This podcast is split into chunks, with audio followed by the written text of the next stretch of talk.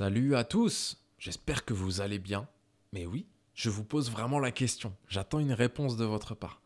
Aujourd'hui, c'est jeudi et on se retrouve pour un nouvel épisode d'Autour du Feu. Vous le savez désormais si vous suivez cette série depuis un petit moment. C'est une mini-série podcast qui vous raconte des histoires. Alors pas n'importe quelles histoires, c'est des histoires qui ont bah, très généralement une morale associée, dissimulée. Ce sont des histoires que j'ai pu lire, entendre, écouter euh, qui m'ont touché à un moment donné de ma vie et j'aimerais du coup vous transmettre ces histoires pour que vous puissiez vous en tirer les leçons de votre côté.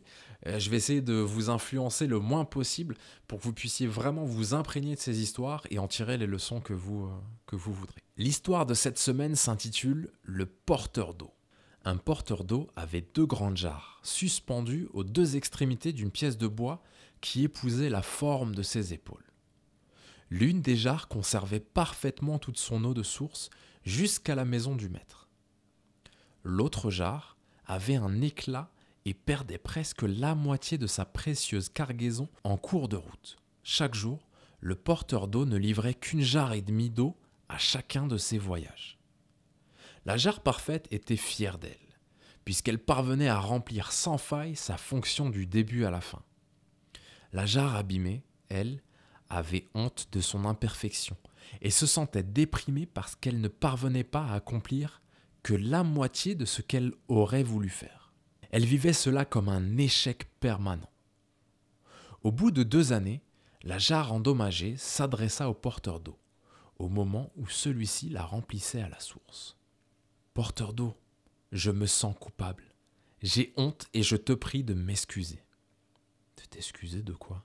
Pourquoi? Demanda le porteur d'eau. De quoi as-tu honte? Depuis deux ans, à cause de cet éclat qui fait fuir l'eau, je n'ai réussi qu'à porter la moitié de ma cargaison d'eau.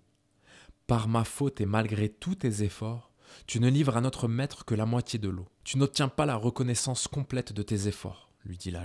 Touché par cette confession et plein de compassion, le porteur d'eau répondit. Pendant que nous retournons à la maison du maître, je te demande de regarder les fleurs magnifiques qu'il y a au bord du chemin. En montant la colline, la vieille jarre put voir sur les bords du chemin de magnifiques fleurs baignées de soleil.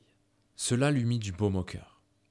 Mais à la fin du parcours, elle se sentait toujours aussi mal, parce qu'elle avait encore perdu la moitié de son eau. Le porteur d'eau dit à la jarre Tu t'es rendu compte qu'il y avait de belles fleurs uniquement de ton côté, n'est-ce pas? Et presque aucune du côté de la jarre parfaite. J'ai toujours su que tu perdais de l'eau, et j'en ai tiré parti. J'ai planté des semences de ton côté du chemin, et chaque jour tu les as arrosées. Grâce à toi, pendant deux ans, j'ai pu cueillir de magnifiques fleurs pour décorer la table du maître. Sans toi, je n'aurais jamais pu trouver de fleurs aussi fraîches et aussi belles. Moi, vous le savez, comme à mon habitude, je vais désormais éteindre le feu. Je vous laisse retourner à votre routine. Je vous dis à la semaine prochaine pour un autre épisode autour du feu. Vous le savez, c'est cette mini-série podcast qui vous raconte des histoires. Prenez soin de vous et à très vite.